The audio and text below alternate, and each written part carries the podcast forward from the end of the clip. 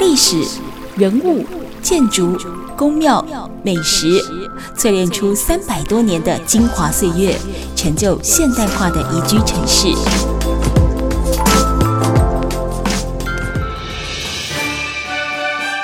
走进台中故事馆，处处有惊喜，句句有故事。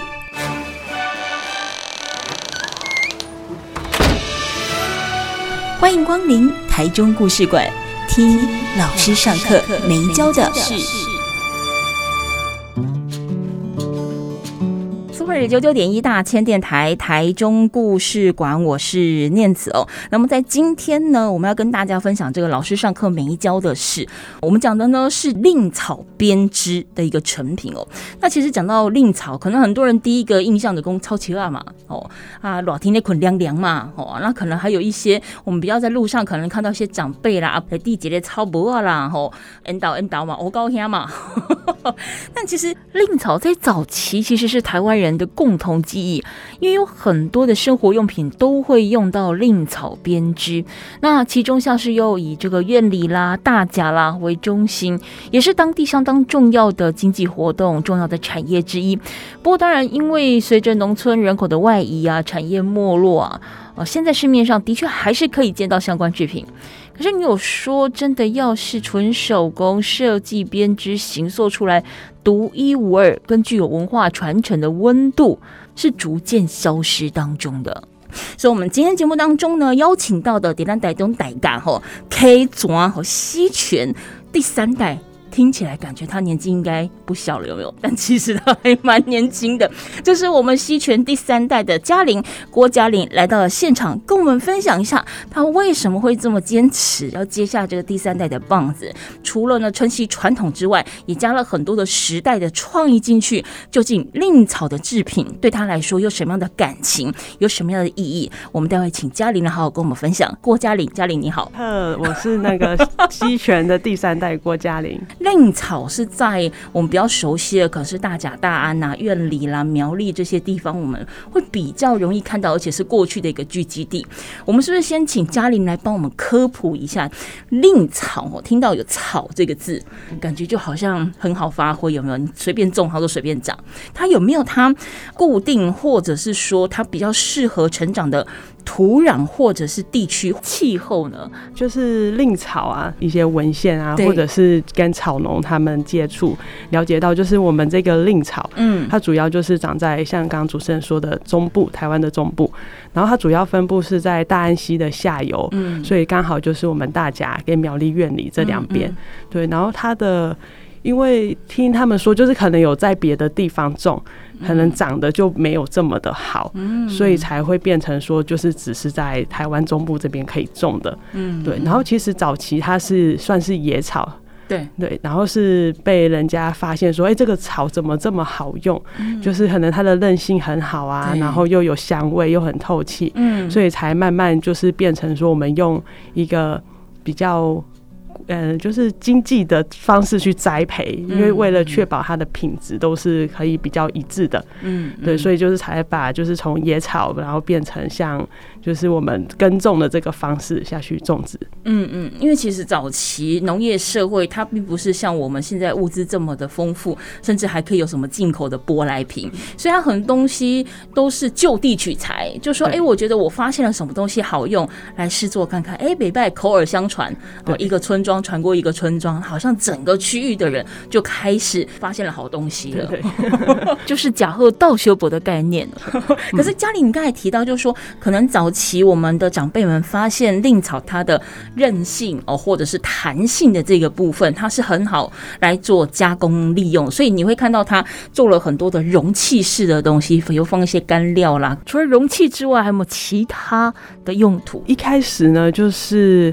因为主要是用在生活上，就是一开始还没有就是经济效益的时候，就是用在生活上的编织。然后因为那个已经大概三百多年的事情了，对，所以看文献上面是说他们可能会用在绑水龙头啊，或者是像说做一些编呃容器，嗯，对。然后后来呢，它就慢慢的开发变成一个草席。因为草席之后就开始它的经济效益了，嗯，对，然后就会变成就是大家会觉得可能草席开始可以卖钱，嗯，然后开始有人愿意去学习这个技能，嗯，然后去种这个草，然后产业链就慢慢的形成了，嗯，然后一直到草席之后，下一个商品就是草帽，嗯嗯，对，因为那时候其实是日治时代的时候，嗯，然后。就是日本那边也受西方的影响，所以就有一个戴帽子的文化。嗯，然后他们那时候在台湾也觉得这个草是很喜欢的，嗯，然后就想说是不是可以把它用来做成就是帽子。嗯嗯，我我比较好奇，就是它毕竟虽然是一开始我们都说是它杂草，但后来当它开始有一定的规模的时候，一定是会有人专门去种它。对，那如果是这种农作物的这个概念来看的话，它会不会有像比如说我们在讲说地孙啊啦，哈，或者是有一些农产品。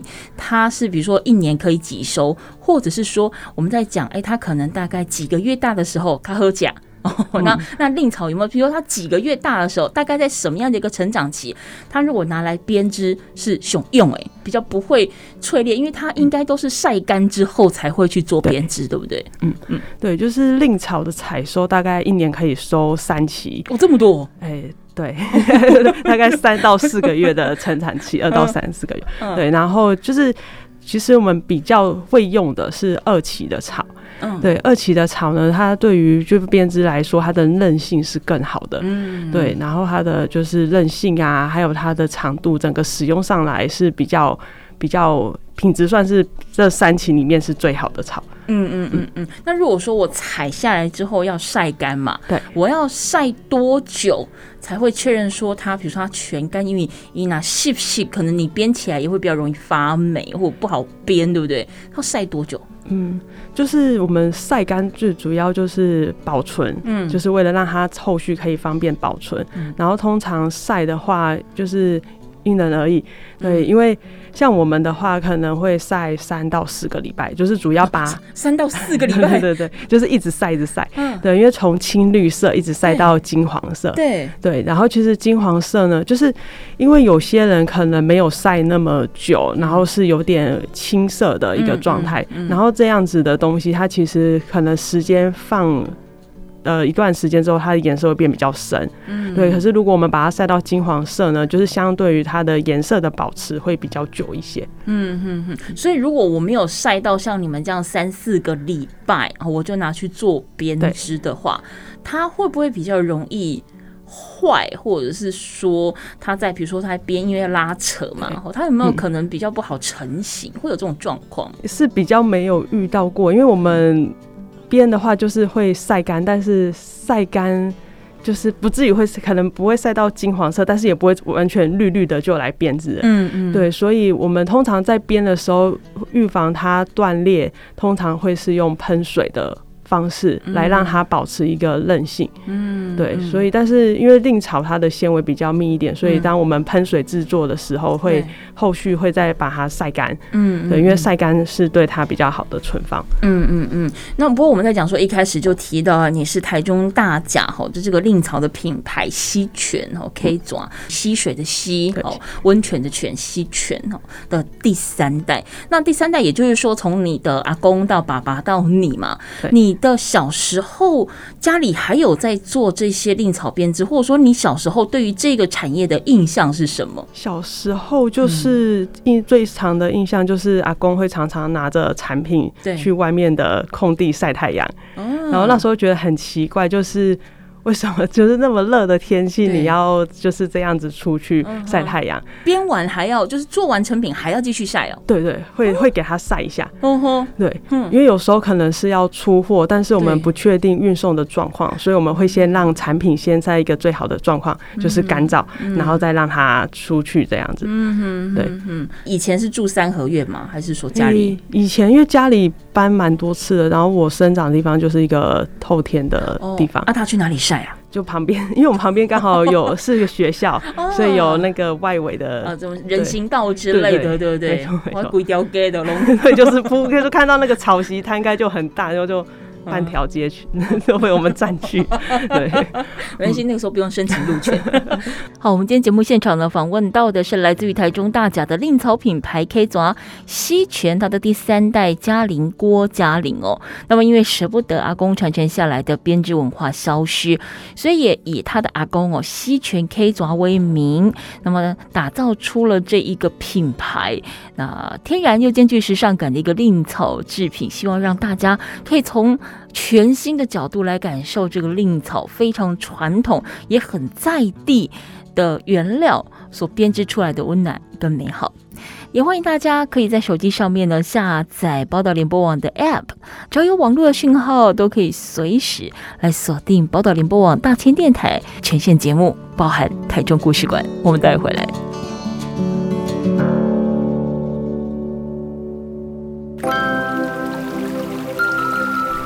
史、人物、建筑、宫庙、美食，淬炼出三百多年的精华岁月，成就现代化的宜居城市。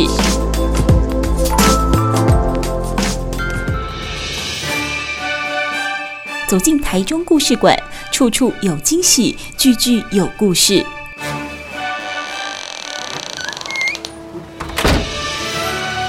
欢迎光临台中故事馆。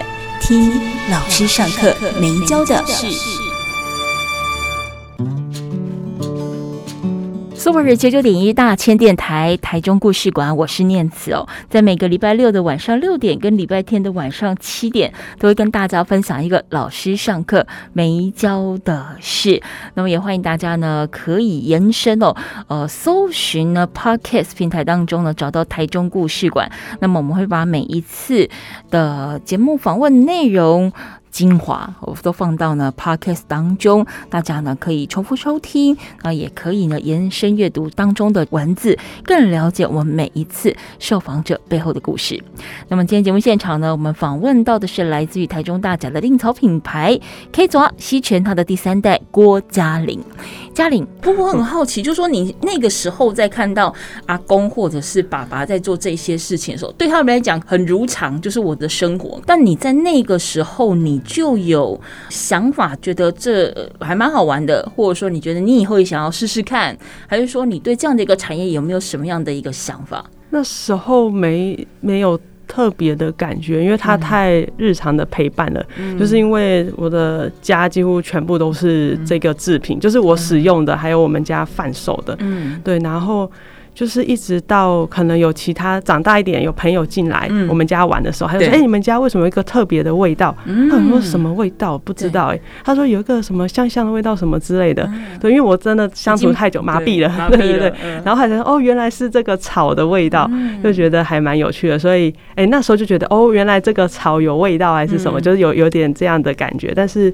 还还是没有对他有太多的感觉，不会觉得他特别特殊，因为那是你的日常。对，而你们家那个时候有卖什么？就是帽子还是那个呃草席还是什么？你们家什么都有吗？算是，因为那时候就做生意嘛，就是也要符合市场，就是做多一点产品。嗯，对。然后我们家那时候是除了草席，就是令草编织的东西之外，还有其他的编织的东西。嗯嗯。对，像是可能拉菲亚草啊，或者是。水草什么？因为那时候其实就是阿公好像也有从国外进口一些产品回来。对，那时候好像是跟越南那边合作。所以你们自己有种令草，还是令草是去跟别的农友批回来？你们只做制作跟贩售的部分？对，其实我们这个产业链都是分一段一段的，就是对我们有配合的草农，还有一些在地的编织的工艺师。嗯，然后我们家主要就是后加工，还有贩售。嗯嗯，对。那你小时候会自己编吗？哎，不会，哎，好诚实，而且速度回答很快。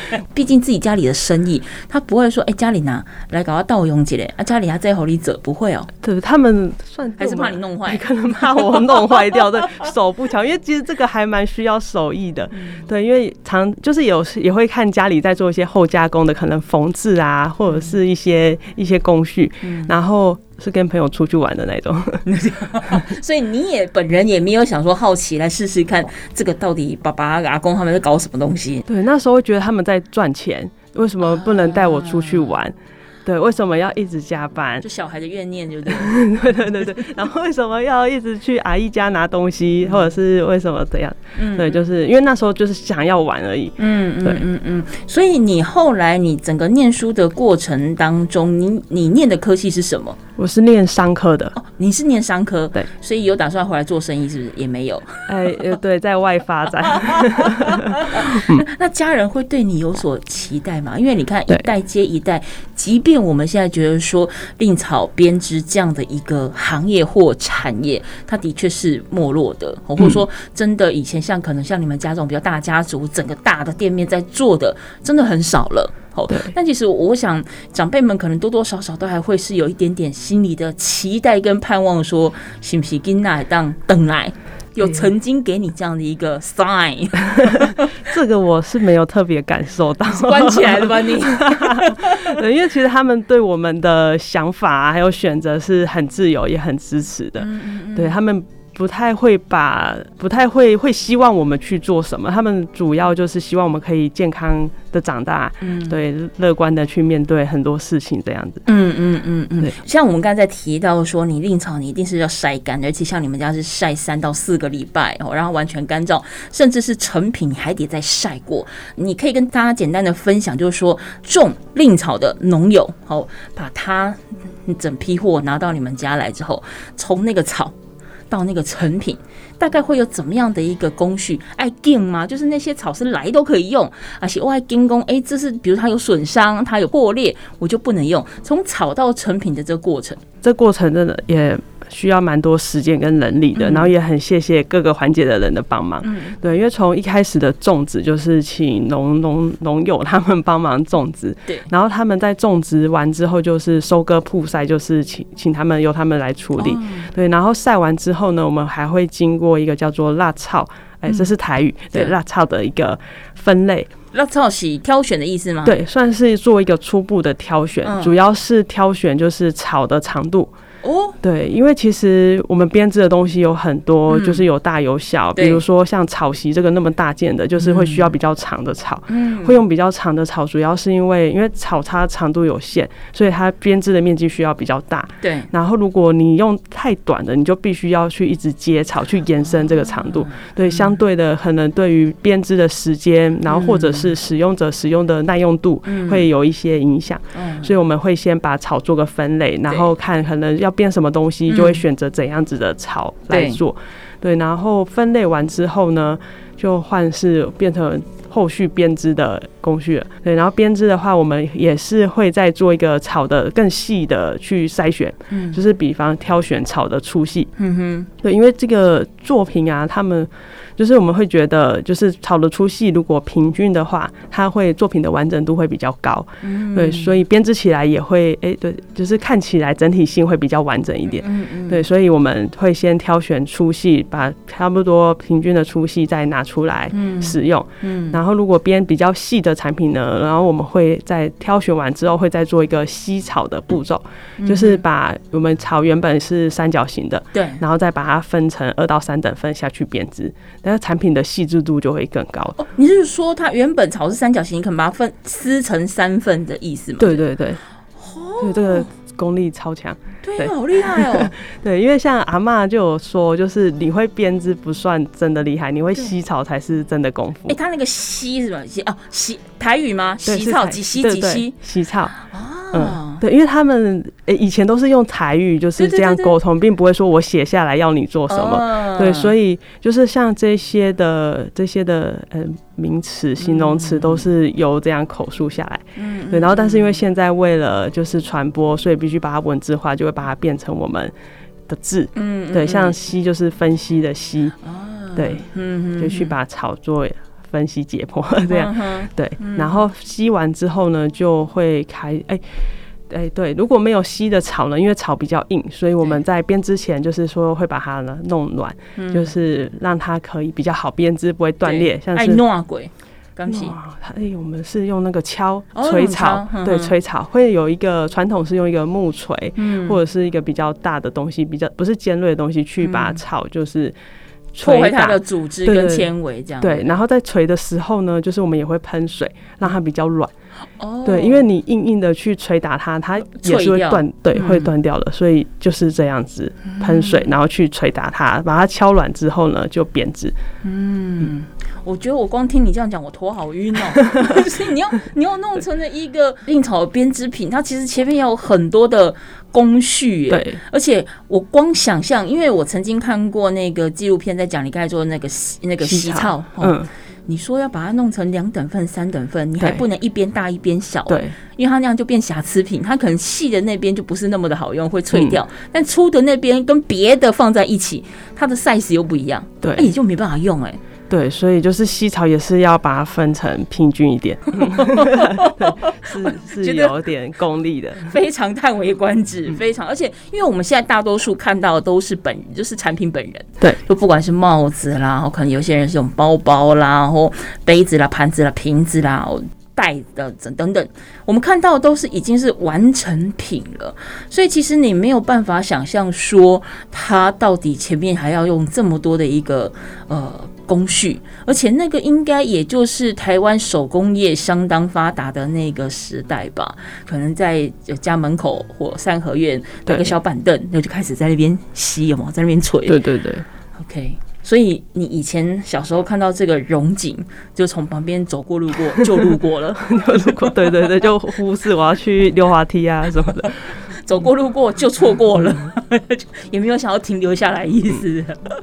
哦，我们今天节目现场访问到的是来自于台中大家令草品牌西泉哦，我们第三代的嘉玲郭嘉玲，在前面呢简单的跟我们分享了整个呃我们所熟悉的这个令草编织它的一个原料，甚至它在这个成品之前，它需要经过多少的工序哦，甚至需要多少的这个人工的就去分类也好，算是一个品管好的一个过程哦。那我们在下一个阶段回来来再继续请嘉玲来跟我分享。虽然说他小时候总是走过路过就路过了，但是因为其实他现在回来成为这个第三代的掌门人，我想从零到有的这个过程，他一定是有受到一些比如外界的刺激，或者是说像他过去呃可能呃曾经到国外好去念书一段时间。其实每个国家对于当地的一些传统文化的保存的手法。都不太一样，那是什么样的一个转捩点促成了嘉玲愿意回来？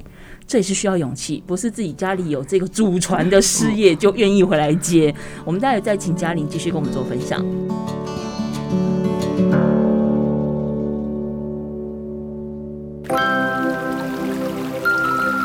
历史、人物、建筑、宫庙、美食。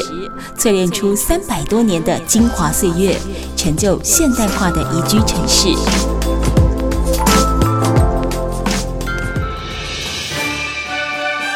走进台中故事馆，处处有惊喜，句句有故事。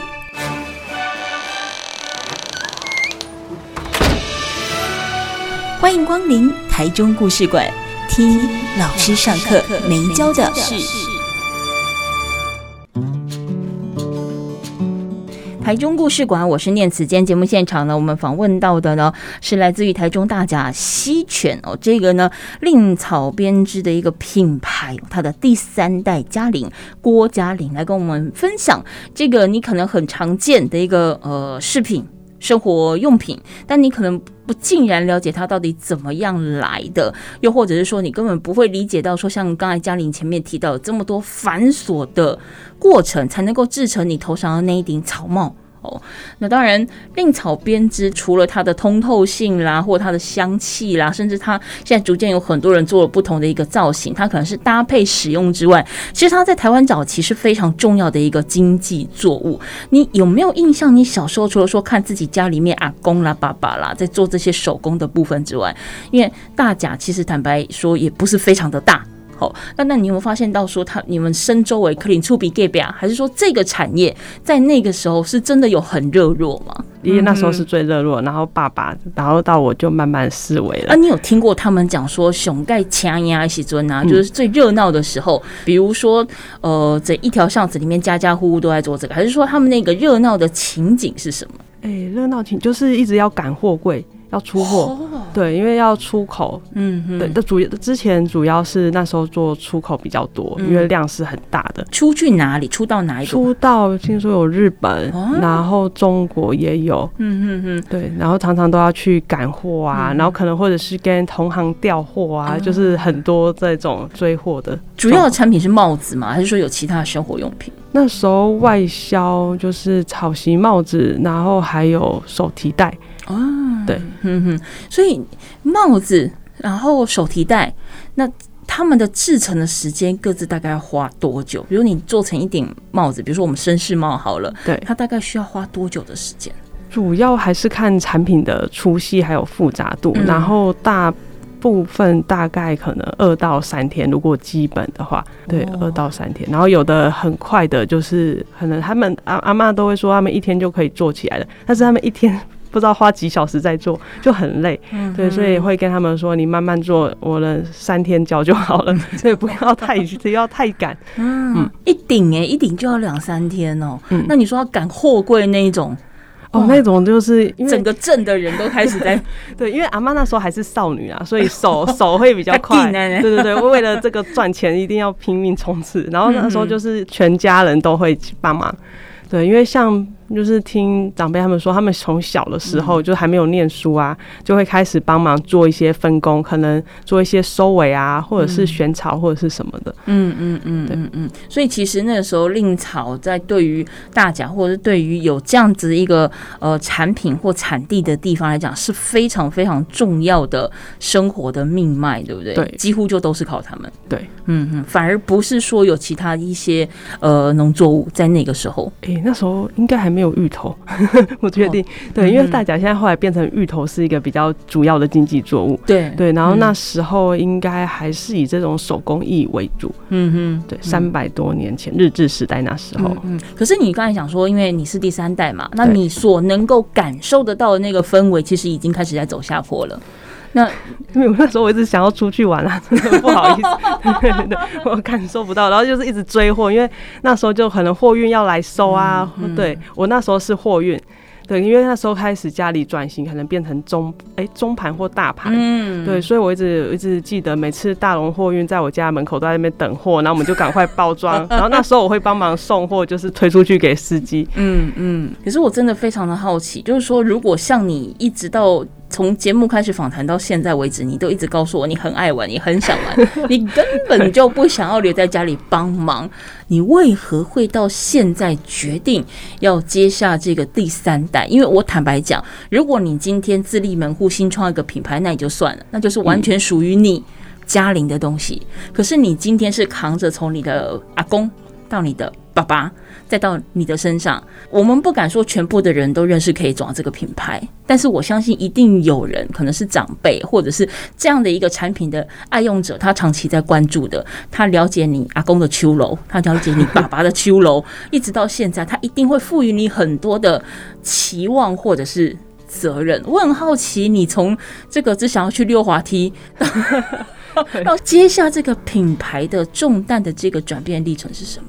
嗯，是时间吧？时间 对时间的累积，还有可能出去看的事情，就是在自己内心的变化。嗯，对，主要是因为在国外生活那一阵子，就是算比较认真的生活，因为去体验他们的在地的东西。你那个时候是到那个纽澳去吗？对，对不对？是呃去旅游，还是去打工换宿，还是求学？算打工生活，okay, 对度假，因为那时候是在纽西兰的生活感触会比较多一点。为什么？因为在澳洲会比较偏向玩乐之类的，对，然后会比较常跟台湾人相处在一起。然后后来就觉得我想要，因为经过了澳洲的经验之后，我就觉得如果我我再有一次的这样的机会，我会想要做一点不同的事情，就是可能更去享受一下他们在地的生活，去体验他们在地的文化。嗯，对，所以后来第二次出国就是选择了纽西兰。嗯，所以呢，纽西兰就是除了工作之外，就是也有去比较多接触他们当地的活动。嗯，然后去跟他们认识当地的人。嗯，所以就是在这个过程中，就是让我觉得说，哎，为什么？就是那时候不知道怎么聊到，或者是有接触到他们的原住民。然后，所以就觉得，哎、欸，他们对他们自己的文化的认同感是很重的。纽、哦、西兰的原住民吗？对，他们是叫毛利人。哦、毛利人。对，然后听说他们就是我们台湾也是跟他们有关系的。嗯嗯、没错，安岛语族。对，让我觉得还蛮觉得哎、欸、震撼的，就是因为他们哎、欸、也是蛮玩乐的，就是我的朋友。嗯、对，然后觉得是他们对于自己的文化那种认同感，让我觉得哇塞，怎么？对，就是我，我觉得我好好好羡慕他们有这样子的一个归属感、认同感。能不能举个例子？你们在聊天的过程当中，或者是去参与他们的呃活动，或者是庆典？哎，你在那边待多久？一年多，那也蛮长的时间。那可能会经历，比如说他们的四季变化，经历他们的重要的庆典。你从去参与活动或跟他们交集的过程当中，做了什么，或你观察到了什么，让你这么的震撼，而让你后来的这个人生有这么大的一个改变？对，主要他们的刺青。